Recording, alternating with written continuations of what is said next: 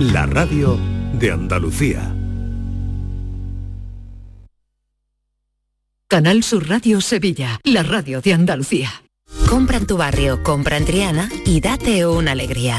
En la Asociación de Comerciantes de Triana hemos preparado para ti grandes sorpresas y regalos, como los 1.500 euros que repartimos en cheques de consumo. Compra en Triana y date una alegría. Promueve Asociación de Comerciantes de Triana. Financia Ayuntamiento de Sevilla. Si necesitas un electrodoméstico, ¿por qué pagar de más en grandes superficies? Ven y paga de menos en Tiendas El Golpecito. Tus primeras marcas al mejor precio y una selección de productos con pequeños daños estéticos con descuento adicional y tres años de garantía. Tiendas El Golpecito. Ahorra hasta el 50% en tus electrodomésticos. 954-100-193 y tiendaselgolpecito.es. Te levantas del sofá y coges la bici, paras a por un refresco, reciclas la lata en el contenedor amarillo y esa lata se transforma en una llanta de la bici de alguien que se toma un refresco, recicla la lata y esa lata se transforma en una llanta de la bici de alguien que se toma un refresco. Cuando reciclas, formas parte de un mundo que no deja de girar. Recicla más, mejor, siempre. Lipasan y Ecoembes. Por fin llega el momento más esperado de las letras sevillanas. Del 15 al 20 de marzo, Tomares celebra su decimotercera Feria del Libro, la primera gran cita literaria del año en España. Seis días en los que Tomares reúne a los mejores escritores del momento en una feria más grande que nunca, con más días, más casetas, más actividades y más autores. Ayuntamiento de Tomares. Tomares, como a ti te gusta. ¿A dónde puede llevarte la inspiración? Muy lejos. Con la gama SUV de Kia desde 14.100 euros. Financiando con Banco CTLM hasta el 21 de marzo. Consulta condiciones en kia.com. Solo en la red Kia de Sevilla. Kia. Movement that inspires.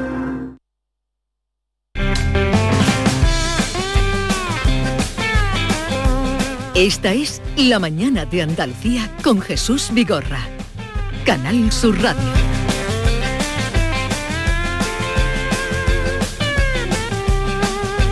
En el 15 de marzo que soy, los idus de marzo que se cuentan con la luna llena, que no sé si veremos por las nubes, eh, eh, sobre Andalucía, sobre buena parte de Andalucía, llueve, lo celebramos. Sobre otra parte de Andalucía, la más oriental, se han encontrado desde el atardecer de ayer con un paisaje marciano. Y en la radio, en la antena, celebramos también que hoy es el Día del Consumidor, Maite. Sí, ayer precisamente hablamos de lluvia, Jesús, y nos llamaron desde muchísimos puntos de Andalucía contándonos lo que estaba cayendo y ya anunciamos lo que iba a pasar hoy. Porque la verdad es que las imágenes que nos llegan desde Almería son impresionantes. Parece que en la tela han puesto un filtro naranja porque toda la luz que se ve en el ambiente es efectivamente ese polvo del Sáhara en suspensión ha hecho que, que- que la imagen sea completamente naranja. No, es so- alucinante. no solo en Almería, es que la nube ha llegado hasta Madrid. Sí, me- sí, me sí, al mandando centro de España. Fotos, amigos míos de Madrid, que no están acostumbrados allí tanto a, a la ver nubes de calima. Exactamente. Impresionante. Bueno, como tú decías, Jesús, fue eh, John Fitzgerald Kennedy el primero, ¿eh? el presidente de los Estados Unidos, el que decretó hace mucho tiempo, en el año 1962, hace, bueno, pues 60 años, que los consumidores, sin distinción de clases, tuvieran derecho a disfrutar de ciertos beneficios, de, que alguien los defendiera. Desde el año 1983 se celebra el Día Mundial del Consumidor, unos derechos que están recogidos en nuestra Constitución y por supuesto también en nuestro Estatuto de Autonomía. Y el objetivo de esta jornada es concienciar a todas las personas que contratan un servicio o compran un producto, es decir, todos, todos somos consumidores,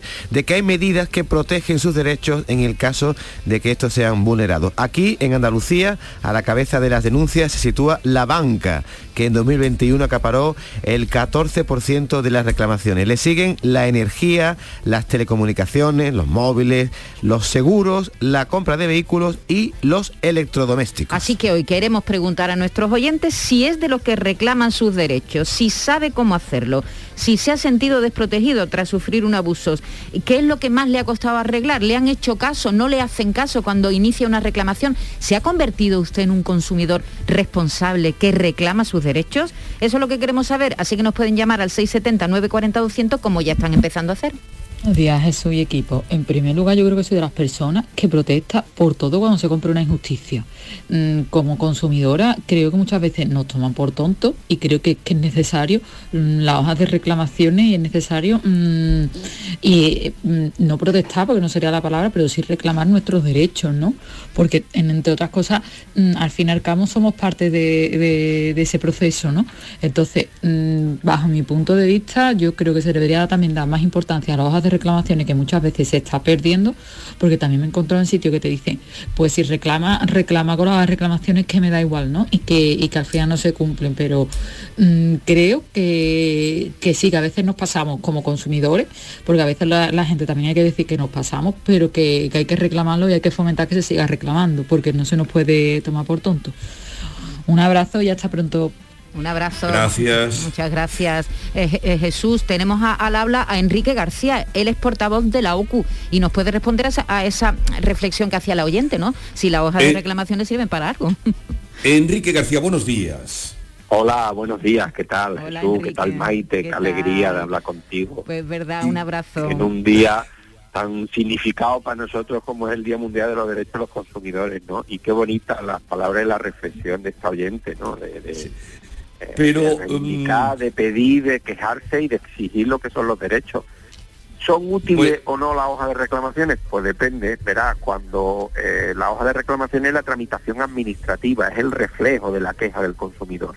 Eh, está ahí, si la administración de consumo va a un establecimiento, lo visita y hay una hoja de reclamación, pues evidentemente pues es un caso aislado. Si hay 40 o hay 50 ya no se trata de un caso aislado y de la hoja de reclamaciones, cuando hay infracción en materia administrativa, pues sí que se actúa. ¿no? En esto hay que decir que los consumidores, pues es verdad que la tramitación administrativa muchas veces es inútil, pero también es el camino de otra parte muy interesante, que es la mediación. ¿eh? Mm. Es hacerle manifestar al, al, a quien presta el servicio que puede tener o no razón, ¿eh? o sea, que más o menos la proporción de razones pues son nuestra, en nuestra en en nuestras reclamaciones, el 70% de las veces tienen razón los consumidores y el 30% no, ¿no? Más o menos esa es la, la proporción. Lo que digo, eh, es, la, es la forma de hacerle ver por escrito formalmente que uno pues está en desacuerdo y también es la forma de iniciar la mediación, la resolución amistosa, que es lo que todo el mundo quiere. Pero si al final no hay resolución amistosa, pues oye, la administración debe de actuar. Aquí sí que tenemos que ser más exigentes y reivindicativos un día como hoy y pedirle a las administraciones que sancionen a las empresas que incumplen con los derechos de los consumidores, porque lamentablemente en España, especialmente en España, resulta muy barato incumplir las normas de protección de los consumidores. Hay, eh, escuchándote Enrique, el día que los consumidores, ciudadanos consumidores, nos demos cuenta de que con nuestro dinero mm, a veces bueno, a veces, muchas veces se consigue más que con eh, el empleo de nuestro dinero, más que con nuestro voto. Sí, en eso sin duda, ¿no? Y además cada vez hay más eh, consumidores responsables que son conscientes de que sus actos de consumo pues cambian cosas. ¿eh? Em, aquí hay que decir que poquito a poco vamos tomando conciencia de lo que supone el poder de compra. Y en esto, pues mira, mm, muchas veces son casos mediáticos, ¿no? Donde las grandes empresas, muy grandes, muy grandes, ¿eh? a nivel global, cambian comportamientos porque no le sientan bien a los consumidores, ¿no? Claro. también llamamos a ese consumo responsable, ¿no? A, que el consumidor sea eh, consciente de las implicaciones que tienen sus actos de consumo en su entorno amplio. Y cuando digo amplio no me refiero solo a cuestiones medioambientales, me refiero también a cuestiones socioeconómicas. Y además cuando digo amplio hay que pensar en la repercusión que tiene muchas veces en otros países, pero también en nuestra cercanía. Estamos eh, viendo que los consumidores a través de los estudios de OCU pues están dispuestos a primero a pagarle un precio justo a los agricultores, por ejemplo, por los productos que consumen, o a pagar algo más cuando saben que su consumo, que su producto es respetuoso con el medio ambiente. Esto sí que de alguna manera tiene que cambiar las cosas. Nos falta muchas veces aplicarlo a los servicios, ¿no? ¿Qué decir de las eléctricas y demás si los consumidores decidiéramos gastar de otra manera?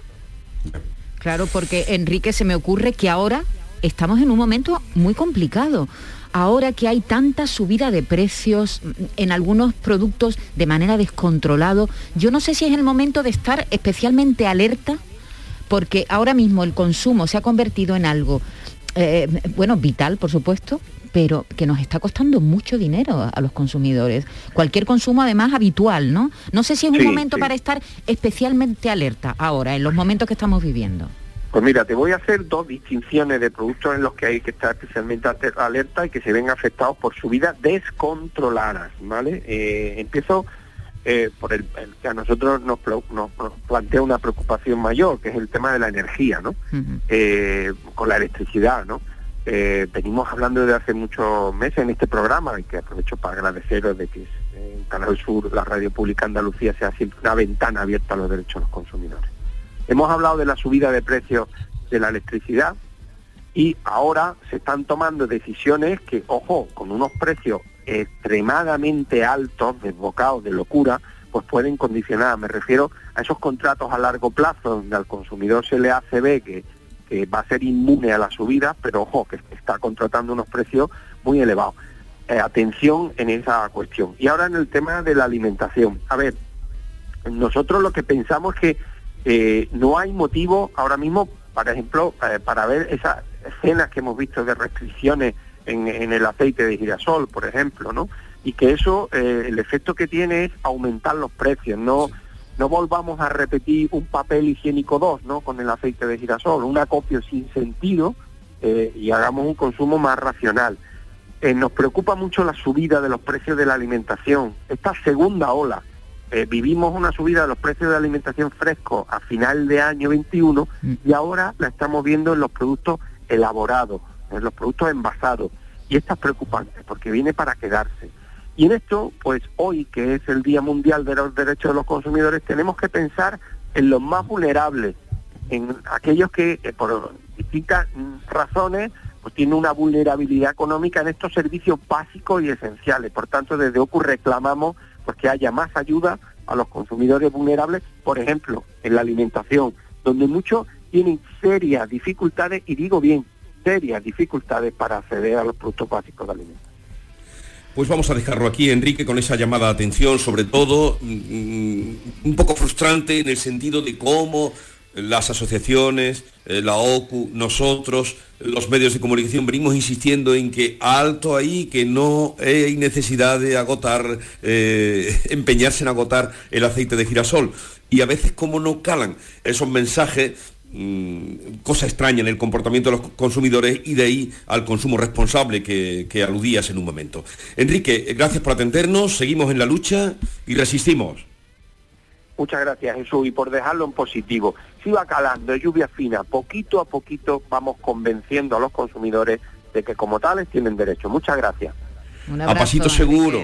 A pasito seguro, como cantaba, a pasito seguro vamos andando, que cantaba Tábora en uno de sus espectáculos. Bien, vamos a seguir escuchando mensajes de los oyentes, 670, 940, 200.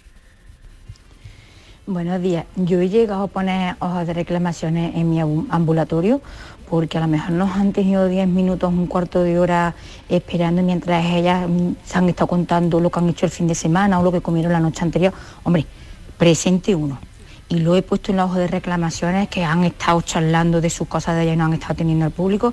Y me viene la carta diciéndome, usted perdone, pero eso no puede ser posible porque están en su turno de trabajo y allá no pueden estar charlando. Y un ciporrio. Ellas están charlando de lo que le dan la gana, nos tienen ahí el rato que le dan la gana. Eh, y es verdad, además, mm, y porque la gente no pone hoja de reclamaciones apenas, nos quejamos entre nosotros y no solemos ponerlas porque luego te llega las cartas diciéndote eso. ¿Para qué sirve? Pues yo creo que para nada. Venga, adiós, buenos días, Jesús, mejórate. Eh, gracias, gracias. Oye, el ciporrio no lo he escuchado nunca, ¿eh? No, un, ciporrio. Oye, nos da una sensación, Jesús, de que hay una deficiencia en las grandes empresas muchas veces en un buen servicio de atención al consumidor, porque a veces da la sensación, a mí me la ha dado, de que tiene uno que justificar que no está mintiendo, que, realmente el producto que nos ha vendido está defectuoso y, no atienden bien a Yo voy más allá, yo creo que la pandemia ha venido para cargarse la atención al cliente en muchas empresas. La pandemia se ha cargado la atención al cliente en muchas empresas Pues porque, porque no te atiende nadie. Lo dices por la incomunicación que hay ahora mismo. Porque, porque en muchas empresas han dejado de atenderte directamente, no te cogen el teléfono. No, el teléfono ahora mismo. No, no hay manera de ponerse en contacto si tienes alguna queja para devolver un producto, para. Y, de verdad que yo creo que la pandemia ha sido una excusa también, ¿no? Y, eh, Jesús, tú que llevas tantos años luchando por los consumidores, eh, la verdad es que la lista de, de las reclamaciones eh, siguen siendo las mismas, ¿verdad? Primero la banca, después los bienes de consumo, las compras, los seguros, los seguros, las telecomunicaciones, la lista no cambia, ¿no, Jesús? Lo, que pasa es que eh, eso, ese, mm, esa falta de comunicación que tú apuntas es real y ahí ya sí que nos desespera. El teléfono ya no es una vía de comunicación.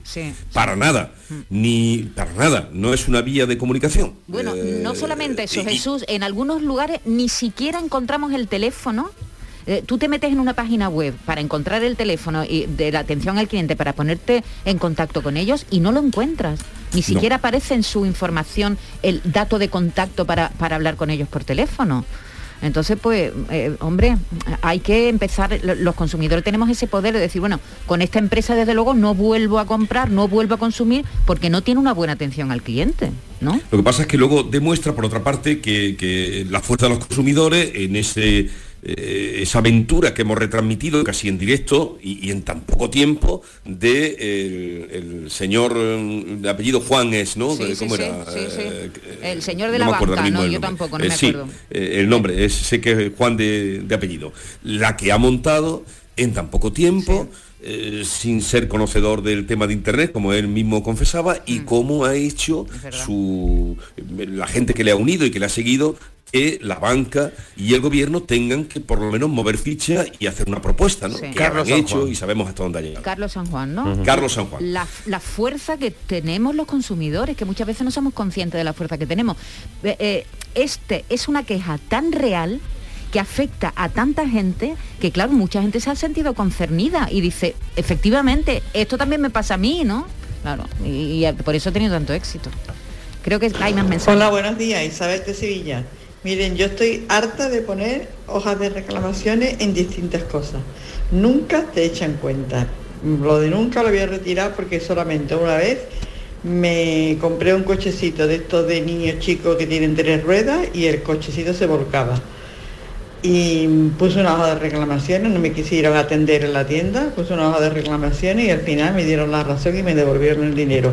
Esa ha sido la única vez. En espectáculos de gastarme un dinero en, entradas y no verse nada, en la silla de Semana Santa, adquirir una silla detrás de un pedazo de árbol en la, avenida, mandarle la foto, mandarle un vídeo que no se veía nada, no echan cuenta absolutamente de nada, absolutamente de nada. Eso es un papeleo que una molestia para ti. Gracias. Mala experiencia, mala experiencia tiene esta mujer, pero la hoja de reclamaciones, y eso bien lo sabemos nosotros, es fundamental, porque cuántas veces cuando estábamos muy eh, más activos en el público tiene la palabra, la primera pregunta que nos hacían, y eso lo sabe bien Esther, eh, ah, pero aquí no lo sabemos. Mm. Ah, pero aquí no sabemos, porque la palabra no consta. Entonces, dejar constancia y que se pueda demostrar que usted reclamó en esta fecha y en esta y en esta, sí que sirve. O sea, la hoja de reclamaciones sí que sirve y sobre todo ante instituciones públicas o cuando si tiene que llegar después a un proceso ya administrativo, ¿no? Eh, así es que no demoren, aunque tenga esa triste experiencia esta mujer que nos ha hablado. Hay más mensajes, Jesús. Eh, buenos días Jesús y todo ese maravilloso equipo. Ante todo, espero que te mejores, que se te escucha estupendo en la radio. Que yo pienso, porque he puesto hojas de reclamaciones con causa justificada y al final nada, sobre todo la de los organismos públicos, siempre tienen una excusa. Mm, ahora, ahora estoy alucinada porque puse una en una oficina de Endesa porque se han llevado casi un año cobrándome consumos estimados eh, quejándome que si el contador no funcionaba, que lo arreglase.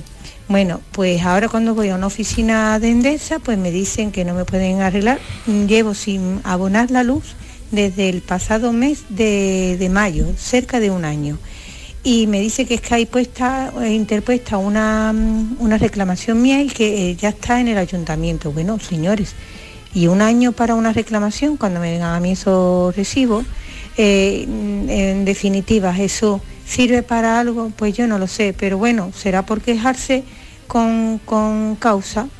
Venga, un beso muy grande. Eh, gracias. Ah, por cierto, y ya hace años le gané una reclamación a Endesa. Ah, mira. eres una, eres una, heroína. es una experta. Por cierto, hemos dicho que en la parte oriental de Andalucía está cayendo calima. Me están llegando fotos también de Sevilla, de la provincia de Sevilla. Un coche en Carmona, que da miedo verlo. Que parece que viene del desierto, ¿no? Completamente, parece que viene del París Dakar.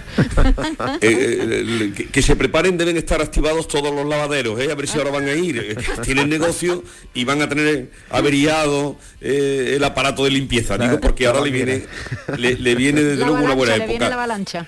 A raíz de esto. Pero con respecto a lo que decía la mujer, esta mujer última, esta oyente, según Morales de Labra, que de esto sabe algo, no pueden cobrar todas las facturas de un tirón. No pueden, tienen que escalonar, digo, con respecto a esas facturas que no están llegando, que lo hemos hablado muchas veces con Jorge Morales de Labra. No pueden cobrar de, una factura única todo lo que llevan atrasado, tienen que ir eh, pues aplazando o escalonando los pagos, eso que lo sepan.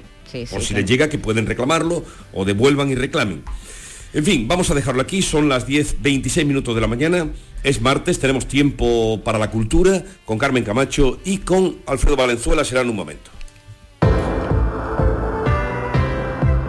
Prepárate a escuchar la mejor oferta en colchones jamás oída. Sí, descansa en casa, piensa en ti, como siempre, y te ha preparado una super oferta en colchones, una oferta con descuentos increíbles.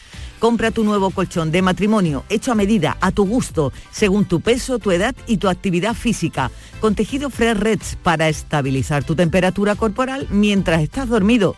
Te lo encuentras con un 50% de descuento. Sí, sí, has oído muy bien, un 50% de descuento.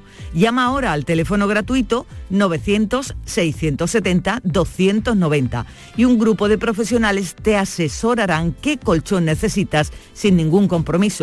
Así que ahora, por comprar tu nuevo colchón de matrimonio personalizado, Descansa en casa te regala otros dos colchones individuales también personalizados.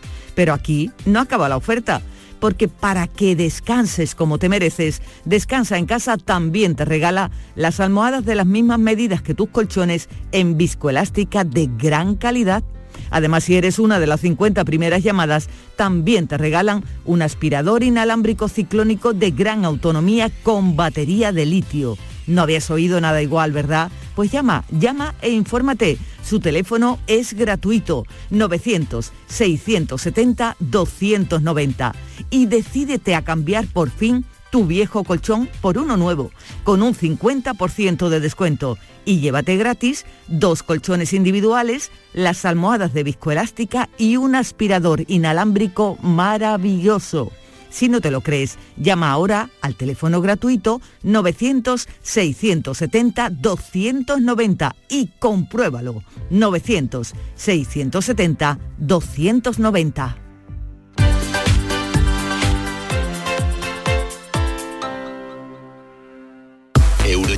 El mega sorteo europeo de la 11, está de aniversario. 10 años repartiendo cientos de millones por todo el continente. Y si no, que se lo pregunten a los afortunados que el Eurojackpot ha convertido en millonarios durante todo este tiempo. Bueno, a ellos y a todas sus generaciones. Porque el Eurojackpot de la 11 reparte cada semana botes millonarios. No los dejes escapar. Décimo aniversario del Eurojackpot. Millonario por los siglos de los siglos. A todos los que jugáis a la 11, bien jugado. Juega responsablemente y solo si eres mayor de edad. En Patatas Ariza trabajamos cada día para llevarte las mejores patatas y cebollas a tu mesa, comprometidos con el mejor sabor y la máxima frescura. Apostamos por la innovación y el desarrollo contando con el mejor equipo humano e instalaciones de última generación. Disponemos de venta directa al público. Contacta con nosotros en el 952 340 311. Patatas Ariza, sinónimo de calidad. Compra en tu comercio vecino. En la Federación de Autónomos del Comercio de Andalucía trabajamos para ofrecerte los mejores productos y servicios. Compra en tu comercio vecino. Promueve FACOAN, Federación de Autónomos del Comercio de Andalucía. Financia Ayuntamiento de Sevilla. Vuelve Symphony Orchestra con su nueva gira Fénix. Un apasionante espectáculo con el que resurgirás de tus cenizas. Un emocionante viaje musical a través de las mejores bandas sonoras de todos los tiempos. 18 de marzo, Fibes, Sevilla. Ya a la venta en filmsymphony.es. Por fin llega el momento más esperado de las letras sevillanas. Del 15 al 20 de marzo, Tomares celebra su decimotercera Feria del Libro, la primera gran cita literaria del año en España. Seis días en los que Tomares reúne a los mejores escritores del momento en una feria más grande que nunca, con más días, más casetas, más actividades y más autores. Ayuntamiento de Tomares. Tomares, como a ti te gusta. Pero Pepe, Carmen, qué guapísimos estáis. Tenéis la piel perfecta. Sí, hemos ido a Clínica Doctor Ortiz y nos ha aconsejado lo mejor para los dos. Nos han transmitido seguridad y confianza. Son muy completos. Tratamientos de arrugas, rellenos faciales, láser, cirugía plástica, injertos capilares, ginecología. Pide tu cita gratuita en Clínica Doctor Ortiz y siéntete segura en tu clínica estética de confianza. Pacientes reales, belleza natural. Hola, mira, que soy el jersey que le regalaste a tu padre el año pasado. Que nada, que no ha funcionado lo del jersey. Pero vamos, que ni estrenarlo, ¿eh? No sé si es que no le gusta el cuello vuelto, si le hago tripa, si no soy muy de su estilo, yo qué sé, uno empieza a darle vueltas. Este 19 de marzo puedes probar a regalarle 15 millones con un décimo del sorteo del Día del Padre de Lotería Nacional, que igual esta vez aciertas. Loterías te recuerda que juegues con responsabilidad y solo si eres mayor de edad. Sofía, ¿sabes que el curso que viene empieza el cole de mayores? ¿Estás contenta? Sí, papi, ya soy grande. Del 1 al 31 de marzo está abierto el plazo de escolarización para el curso 2022-2023 de segundo ciclo de educación infantil, primaria, ESO, bachillerato y educación especial. Seguimos avanzando en el compromiso por una educación de calidad. Por eso puedes confiar en la educación de Andalucía. Infórmate en el portal de la escolarización y en la APP y Escolariza, Junta de Andalucía. ¿Tienes una limpia o cualquier aparato del hogar que no funcione? En Quality Hogar somos los únicos que te lo reparamos con piezas y recambios originales. ¿Quieres cambiar tu limpia o tu vaporeta antigua por una nueva? Con Quality Hogar puedes hacerlo con las mejores condiciones y financiación. Llama ahora y pide tu presupuesto gratuito y sin compromiso. 937-078-068. 937-078-068. Aqualimpia es marca registrada de Quality Hogar, tu servicio técnico de confianza. Llámanos. En Canal Sur Radio, por tu salud, responde siempre a tus dudas. El dolor, uno de los motivos más frecuentes de consulta en atención primaria. Esta tarde en el programa buscamos las soluciones que aportan los médicos de familia, con la colaboración de Semergen Andalucía y los mejores especialistas en directo. Envíanos tus consultas desde ya en una nota de voz al 616-135-135. 616-135-135. Por tu salud. De lunes a viernes, desde las 6 de la tarde, con Enrique Jesús Moreno. Súmate a Canal Sur Radio, la radio de Andalucía. Esta es La Mañana de Andalucía con Jesús Vigorra. Canal Sur Radio.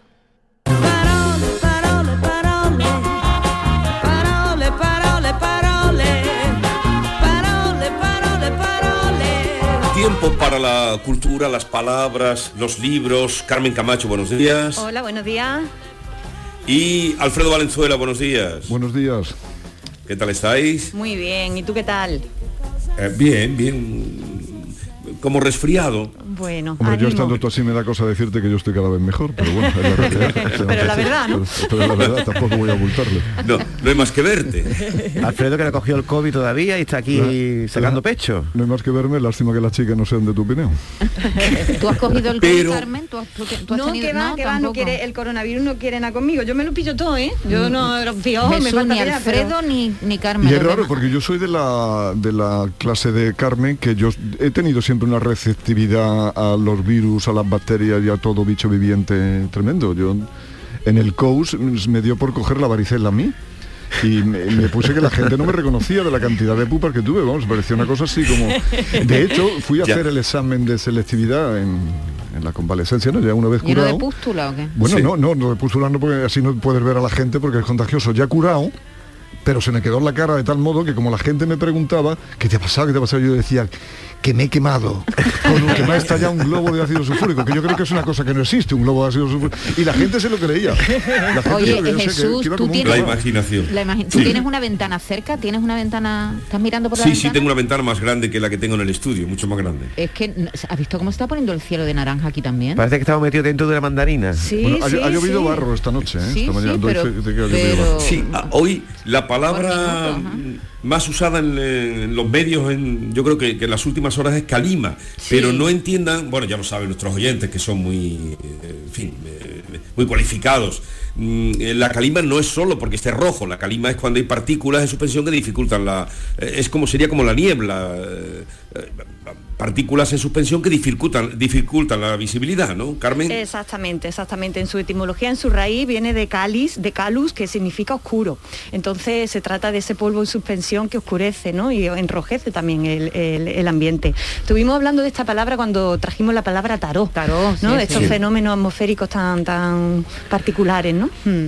Sí, pues calima, pero que no es solo porque ahora esté rojo, sino que son esas partículas. Siempre se, se suele dar más en tiempo de calor. Exactamente, exactamente. También hay gente que vincula su raíz a, a caliente, ¿no? Eh, tiene Mm. una raíz indoeuropea que también tiene que ver con, con- con caliente. No- Nos vamos a traer para el próximo para el próximo día la etimología de calima, que yo creo que puede ser interesante. ¿Te parece? Pues eh, me parece estupendo. Vamos ahora con el- los temas que tienes preparados para hoy. Pues Dale. Jesús, hoy como hace ahora justamente dos años, os traigo palabras que no habíamos puesto en nuestra boca en la vida y que ahora desde hace un par de semanas no paramos de pronunciar.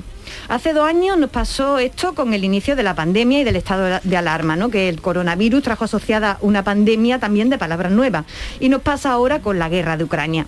A realidades nuevas, palabras por estrenar. Vamos con ellas. La guerra en Ucrania trae menos palabras nuevas, neologismos, que el coronavirus, ya que se trata de una guerra que a pesar de tener elementos novedosos, tiene pinta de guerra antigua, ¿verdad? De esas que pensábamos que ya quedaban poquitas y que se iban a extinguir pronto. Con este conflicto hemos aprendido, sobre todo a pasos acelerados, palabras que tienen que ver con la geografía. Por ejemplo, hay muchos periodistas que se han puesto estupendos y han empezado a llamar a los ucranianos ucranios. De pronto y porrazo. Bueno, que sepáis que ambas formas, ucraniano y ucranio, son correctas, pero el gentilicio recomendado por el Diccionario Panhispánico de Dudas y por la ortografía de la lengua española es ucraniano. Y por el oído, ¿Vale? y por el oído. exactamente, exactamente. Además, es el que hemos usado toda la vida. De pronto sale uno diciendo ucranio y ya va todo el mundo detrás. Parece un mineral. estupendo.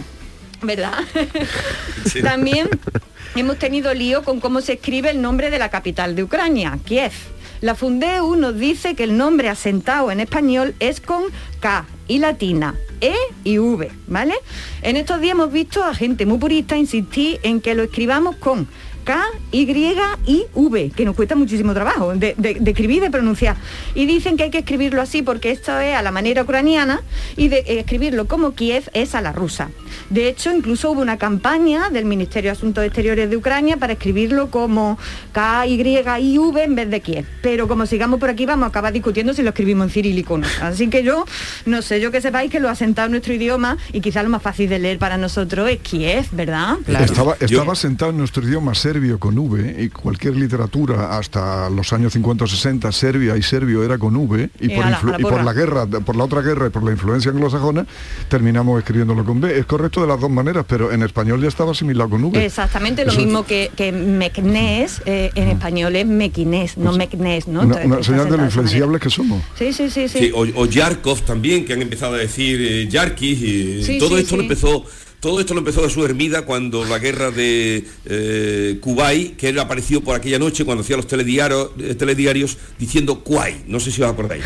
Sí, Decir sí, a Kuwait, partir que de es lo que ahí, decíamos todos. Todo carchuto, diciendo carchuto todo el mundo. Parece, parece una variante del arte marciales. Eh, bueno, a- a- Carmen, ayer nos contó Yuyu que en, en Turquía como eh, Turquía en inglés se, pronuncia igual que pavo, Turque- sí, quieren cambiarlo para que se pronuncie, diremos, como ellos lo escriben, como lo escriben los turcos. Y hay una campaña en Turquía Anda, para, pues, yo para- no sé, mira, Sí, vamos sí, a acabar más ¿eh? tremendo. Vamos a acabar, ya te digo, escribiendo Kiev en cirílico. Madre mía. Bueno, también hemos tenido el caso de Odessa, ci- eh, ciudad de la que yo supe de, de esta ciudad leyendo a Chávez Nogales. El otro día Valenzuela nos trajo un libro sobre el asedio de Leningrado y fuera de antena yo le comentaba que el horror que, que contó, yo ya lo había entrevisto en el maestro Juan Martínez que estuvo allí, allí, que una novela de Chávez Nogales que va de un bailao al que le pilla la revolución yéndose para Rusia. Pues bien, en estos días ha habido incluso WhatsApp por un error en una noticia de Radio Televisión Española cuyo titular rezaba lo siguiente. El ejército ruso se dirige hacia Ordesa. Y claro, qué susto. Ordesa está en España, está en los Pirineos. Quita, quita. Se referían obviamente a Odessa, que está en el sur de Ucrania. No nos confundamos, por favor, no está, no está la cosa como para confundirse. Pero vamos allá con varios términos que hemos empezado a usar a trochimoche en estos días y que no está más saber eh, lo que decimos y qué origen tiene aquello que decimos. Comenzamos con la palabra estrella de estos días, que lo usamos al tuntún. La palabra es sátrapa. Cazadores de ciudad, que nunca os veis satisfechos, no me matéis en la jaula profunda donde estoy preso. A ver, ¿qué, qué es un sátrapa? Que lo estamos diciendo aquí todos los días. No, para mí, yo lo utilizo como sinónimo de tirano, ¿no? De Sí, tirano pues, puede pues- ser. pues Putin, me imagino que se refieren a él con esa palabra, ¿no? Claro, claro, están todo el sí, rato hace- refiriéndose a Putin, pero sátrapa, ¿no? Es que de la ley hace de su capa un sallo y no hay ley ninguna. Y que es una palabra muy sonora, ¿verdad? Ah. Sátrapa, ¿no? Sátrapa. Te dan ganas de... de- Como el brújula que es. Exactamente, tiene ese punto, ¿no? Que es casi un insulto, ¿no? Pues bien, yo me he ido del tirón al diccionario y en su primera acepción dice que sátrapa significa gobernador de la provincia de la antigua Persia. Es una palabra de origen persa que Así seguramente... gobernaría el colega. El que- Eh, es una palabra de origen persa que seguramente proviene del sánscrito y que literalmente significa protector del dominio, ¿vale? Porque le, llamamos sátrapa entonces a Putin. Os cuento. Los griegos ya utilizaban eh, esto de sátrapa para referirse a los gobernadores del gran rey de los persas y desde entonces tenía carácter peyorativo, ¿vale? Porque los persas eran los enemigos naturales de los griegos y los romanos también le temían a los persas más que una vara verde.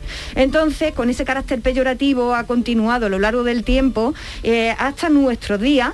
Eh, la palabra sátrapa se puso de moda entre nosotros, particularmente con Milosevic y con Saddam Hussein. Empezamos a decirle que eran sátrapas Eh, y empezamos a utilizarla como si acaso supiéramos qué significaba aquello.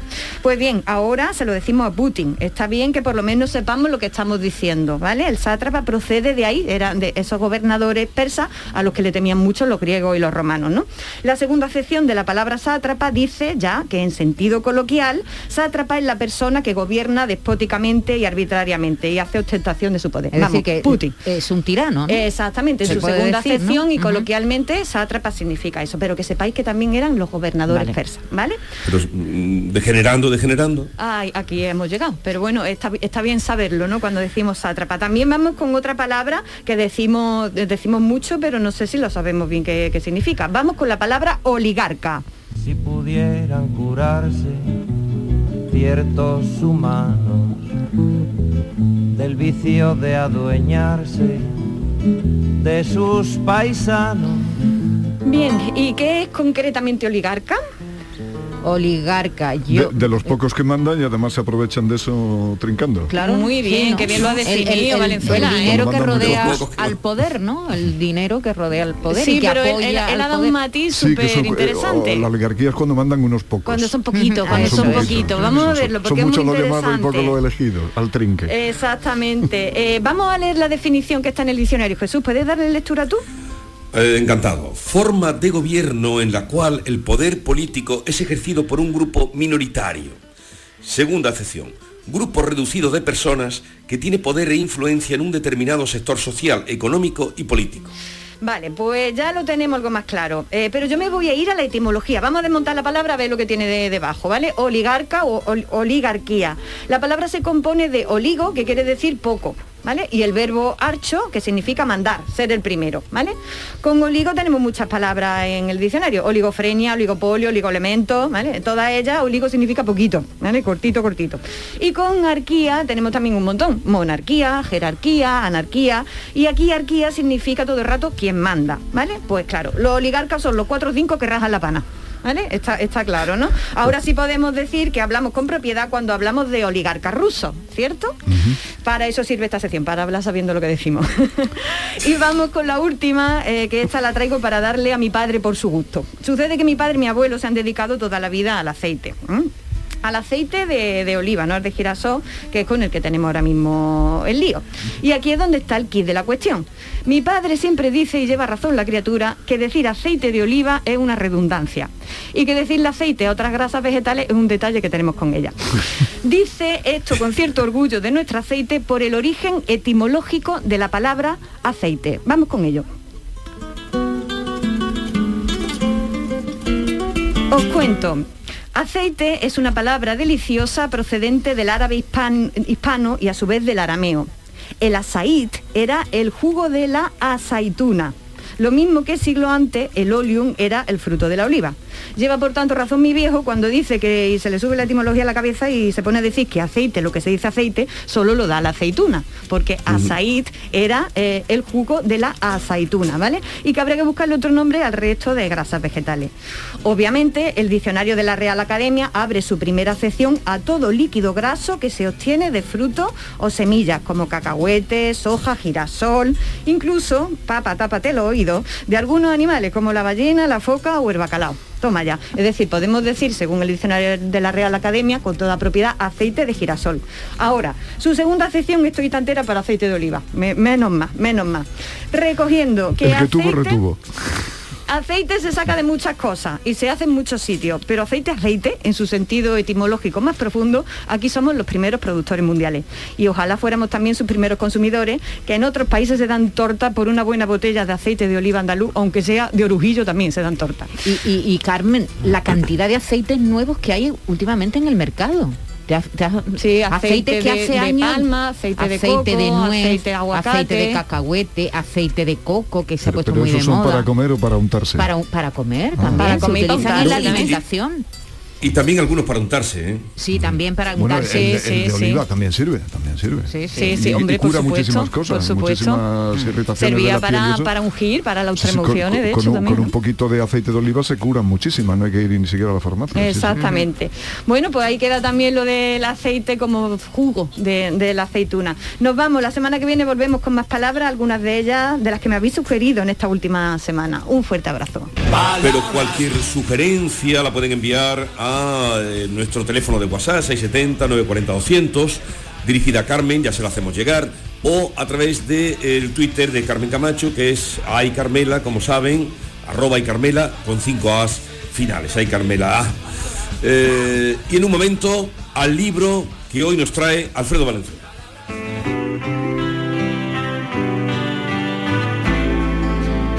La lectura no es inocente, porque nutre la memoria, ensancha el entendimiento y fortifica la voluntad. También construye criterios, alumbra ideas y propicia la reflexión. La lectura es un bálsamo con múltiples propiedades y por eso Alfredo Valenzuela nos lleva al Bálsamo de Fierabras. Querido Alfredo, te escuchamos. ¿Qué libro es el que nos traes hoy? Pues mira, el libro que te traigo hoy se titula Obra Maestra y es de Juan Tallón, publicado por la editorial Anagrama. Pero antes de entrar en harina, me gustaría decir lo, lo- lo lo oportuno que ha sido traer este libro hoy, porque antes de entrar en el estudio, como vengo desde casa, aún no había visto la prensa, yo sigo viéndola en papel, y veo que la, mm, la- la portada del, del ABC es que la gran tuneladora que trajeron a Sevilla y que costó y pico de millones, ya se sabe, como el dinero público no es de nadie, pues se dejó se dejó estropear y ha terminado en un chatarrero estas cosas que siguen pasando ¿Y cuánto en- pesa la tuneladora? Pues no, no- lo sé porque he visto solo el titular y me he dicho albricias albricias porque el libro que traigo yo y que se titula obra maestra y como te digo es de Juan de Juan Sí. Tallón, un autor relativamente joven, por lo menos para yo cuando veo a alguien mucho más joven que yo y con este talento desmesurado, pues la verdad es que me asombra, es un hombre del 75 y va de la historia que le sonará a todo el mundo de la desaparición de la escultura de Richard Serra, el, el gran escultor, pasa por ser uno de los mejores escultores del mundo ahora mismo, si no el mejor, eh, norteamericano, que desapareció pese a que pesaba mm, casi 40 toneladas, creo que eran 38 toneladas, cuatro bloques de acero macizo que se ponían más o menos superpuestos y que era propiedad del Reina Sofía y mm, desapareció. Tan desapareció que no, que no ha aparecido No todavía. a saber nada. Que todavía no sabemos nada de ella.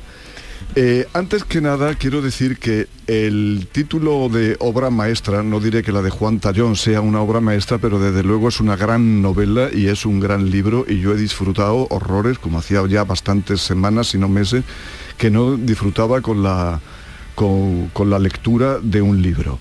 Eh, Juan Tallón eh, mm, plantea aquí un problema que se lo vamos a pasar de lado, porque si no, no avanzaríamos, y es el cuando se mezcla realidad y ficción eh, sin decir dónde acaba una y dónde empieza otra claramente. Pero eso es un debate muy largo que la crítica ya algunos incluso se los han afeado. Pero a mí la de Juan Tallón me parece un- una novela fascinante y un libro fantástico y ya te digo, para quien se lo quiera pasar grande, que venga aquí, que va a disfrutar muchísimo y se va a reír también muchísimo. Además de que plantea un montón de reflexiones y sobre el arte contemporáneo, que tú sabes que es algo a mí que me apasiona, no tanto el arte contemporáneo, sino como reflexionar sobre él y también hacer chistes. Y eh, Juan Tallón parte de eh, eh, la novela la construye con casi 80 testimonios que son como monólogos de gente que tuvo que ver con el asunto, algunos protagonistas directos como el propio Richard Serra y algunos otros que pasaban por allí o que tienen que ver muy tangencialmente como un taxista o como una vigilante de sala de, de museo. Cierto es que las entradas, digámoslo así, porque cada capítulo, cada epígrafe, mejor dicho, pone el nombre de uno de estos personajes, que son personas, porque son todos reales, eh, su oficio y después la fecha en la que interviene, o sea, en la que se produce ese monólogo. Los monólogos Juan Tallón los va, sin- los va intercalando y aunque parece una obra fragmentaria, eh, a mí me ha agarrado más que muchísimas obras de detective y muchísimas obras de, eh, de supuesta de supuesta intriga. De hecho, cuando uno lee una novela de intriga o de detective, muchas veces termina mm, encontrándole las costuras de cómo el autor te quiere tener agarrado. Y sin embargo, en esta de Juan Tallón eso no sucede porque es un monólogo detrás de otro y está hecho de verdad, de verdad, de verdad que está hecho con mano maestra. Eh, me ha sorprendido que quizás dejándose llevar del debate que yo planteaba primero de mezclar mm, realidad y ficción, eh, me he encontrado con una crítica a la obra de Juan Tallón que dice que es una novela fallida, pero bueno, para, para, para, los para eso están los gustos, ¿no? Como los críticos. Mm, Curiosamente, un crítico que a todas las novelas de Javier María y de Pérez Reverte les dice que son obras maestras. Pero, en fin, claro, entonces cuando uno se encuentra una, una afirmación como esa, hay que pensarse, si eso es una obra maestra, que es Guerra y Paz entonces. Pero bueno, dejemos ese de- detalle en varios puntos Eh, la novela, como está llena de testimonios de gente, está también cargada de historia, porque cada uno de los personajes, de los 78 personajes que trae aquí Juan Tallón, además de hablar de lo que tiene que ver con la escultura y con su desaparición, cuenta su propia historia, su propia Pero, novela pero los que lleva personajes son reales. Absolutamente todo.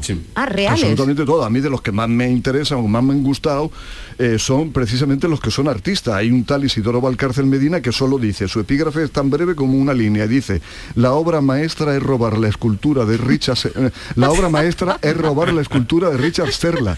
Serra, no hacerla.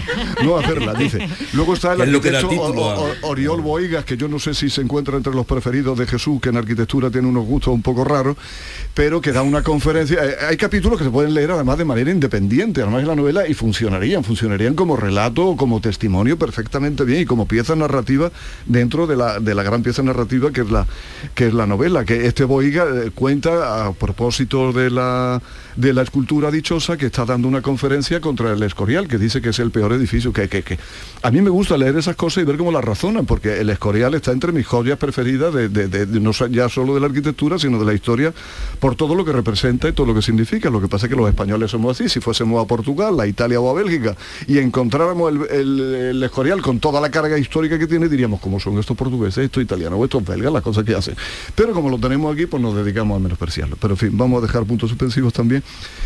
que eso es, eso es otro debate. La novela habla de cosas que yo no había escuchado nunca, como un, un puerto franco que hay en Ginebra, que no es puerto de mar, pero se llama, de- de- se llama Freeport, que es donde van a acabar todas las obras de arte que se compran como inversión o que los billonetes que las tienen son tantas que no saben dónde ponerla y la acumulan allí. Aquello es una especie de cámara acorazada gigantesca como varios aeropuertos o como un aeropuerto, porque hay algún personaje de la novela que termina diciendo, yo estoy segura que la obra de Richard Serra está en en Freeport. Y es el mayor museo del mundo de arte oculto. No me digáis que también es una sí, cosa como para como para pensársela. Salen personajes extraordinarios, algunos de ellos tú los conoces de sobra y los has escuchado muchísimo, como Philip Glass, Claro, el el compositor, que es que es el íntimo amigo, de juventud de Richard De Serra. Serra. Y que, co- como el propio Richard Serra, que proviene del mundo del trabajo, porque fue obrero antes que escultor, Philip Glass se ganó la vida como fontanero y como... Sí. Y como taxista, que, que, mm, dice Juan Tallón que en Estados Unidos pues uno se puede dedicar al arte porque hay muchos trabajillos de estos que puede ir haciendo de cualquier manera para pagarte. Por ejemplo, había muchísimos taxistas en Nueva York que eran escritores y que eran eh, artistas y es que se ganaban la vida. O Harrison Ford, que era carpintero. trabajando por horas, Ah, la flexibilidad del eh, capitalista, que tampoco le gusta a alguno, pues también tiene su parte buena, pues te puedes dedicar por eso las horas que quieras y te ganas lo que tú quieras y las propinas te las quedas y te da para, para, para hacerte artista. Que por cierto cuenta que Philip Glass es un tipo de carácter. Una vez se le subió a alguien del público al escenario y no contento con subirse, empezó a tocarle el teclado y ¿sabes qué hizo Glass? Lo bajó del escenario de un puñetazo, que es lo que pasa cuando te tocan el teclado. Estaba hasta las teclas, ¿no? Exactamente, estaba atrás de la tiene, también mucho sentido el humor. Yo ando en ese en el Mucho, libro de mucho obra sentido del maestra. humor, te ríen muchísimo, yo lo estoy recomendando muchísimo y sobre todo las reflexiones a las que da lugar sobre el mundo del arte. Quiero eh, citar a un personaje cuando la obra desaparece, porque la obra se encarga en el 86, eh, que es una- un periodo en el que todo el mundo eh, estaba en España muy feliz, muy contento, pero también había unas venas de, de- de frivolidad y de...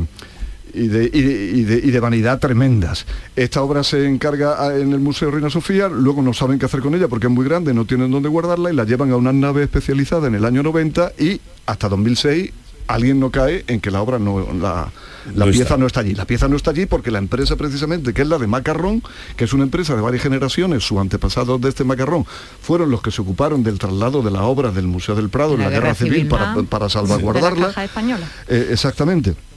Y, pero esta empresa ya cerró hace muchísimos años. ¿Y por qué cierra? Pues cierra porque el museo, el, el- el Ministerio de Cultura le tiene tal cantidad de deudas contra ellas que no le paga al pobre Macarrón. Claro, Macarrón pues no puede pagar la, la seguridad social. Y no puede pagar la seguridad social y al final le embarga la empresa, pero se la embargan porque el que se la embarga no le paga.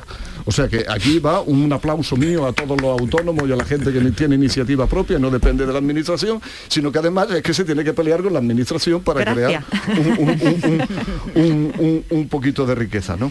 Bueno, pues se, se llega a sospechar porque salen policías, salen policías especializadas en patrimonio, salen fiscales eh, dando testimonios, sale la jueza que llevó el caso, alguna de las juezas, sale al final de la novela el propio Juan Tallón diciendo cómo el trabajo que le cuesta hacerse con el sumario del caso.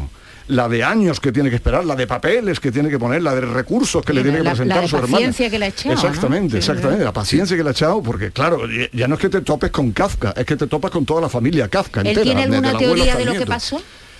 Eso es lo- una cosa buena del libro, que no se dice ninguna. La obra, como no aparece, se termina, se termina replicando por el propio Serra. Y entonces, claro, hay, hay, una, hay unas reflexiones extraordinarias, como la que hace otro artista, eh, Pepe Murciego, que, y ahora leo, que dice, sin- eh, en realidad no queríamos hacer un documental sobre la desaparición de la escultura, sino emplearla como pretexto para plantear el debate de qué es arte. Y cómo un artista, en este caso Serra, decide que cuatro trozos de hierro son arte. Y de pronto, cuando se pierden, decide que ya no lo son. Y lo que sí es arte es su copia. Es muy raro todo esto. Dice- dice este artista. Qué Entonces, grande, Pepe. yo os digo, es, es un libro apasionante y lo que lamento es que se me hayan quedado tantas anécdotas en el tintero. Y nos vamos, Hasta nos vamos.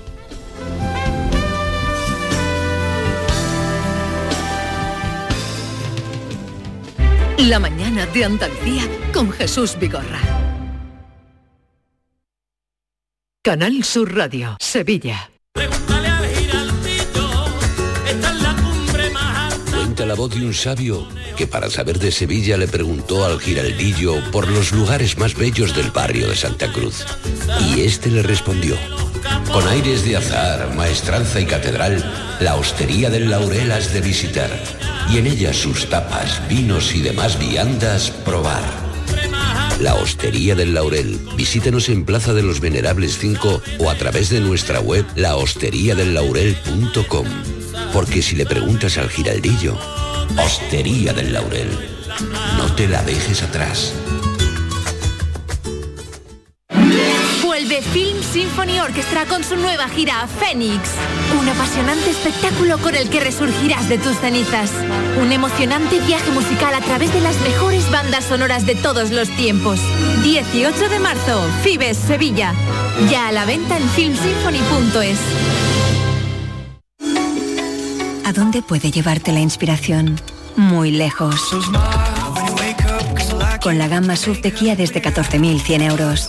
Financiando con Banco CTLM hasta el 21 de marzo. Consulta condiciones en kia.com. Solo en la red Kia de Sevilla. Kia. Movement that inspires. Villanueva del Ariscal, pueblo con una gran tradición vinícola, celebrará del 25 al 27 de marzo sus sextas jornadas enoturísticas. Disfrutarás de visitas gratuitas a sus bodegas, concurso de tapas y mosto, encuentro de manga y videojuegos y actividades de ocio para toda la familia. Ven a Villanueva del Ariscal del 25 al 27 de marzo. Te esperamos. Esta es La Mañana de Andalucía con Jesús Vigorra. Canal Sur Radio.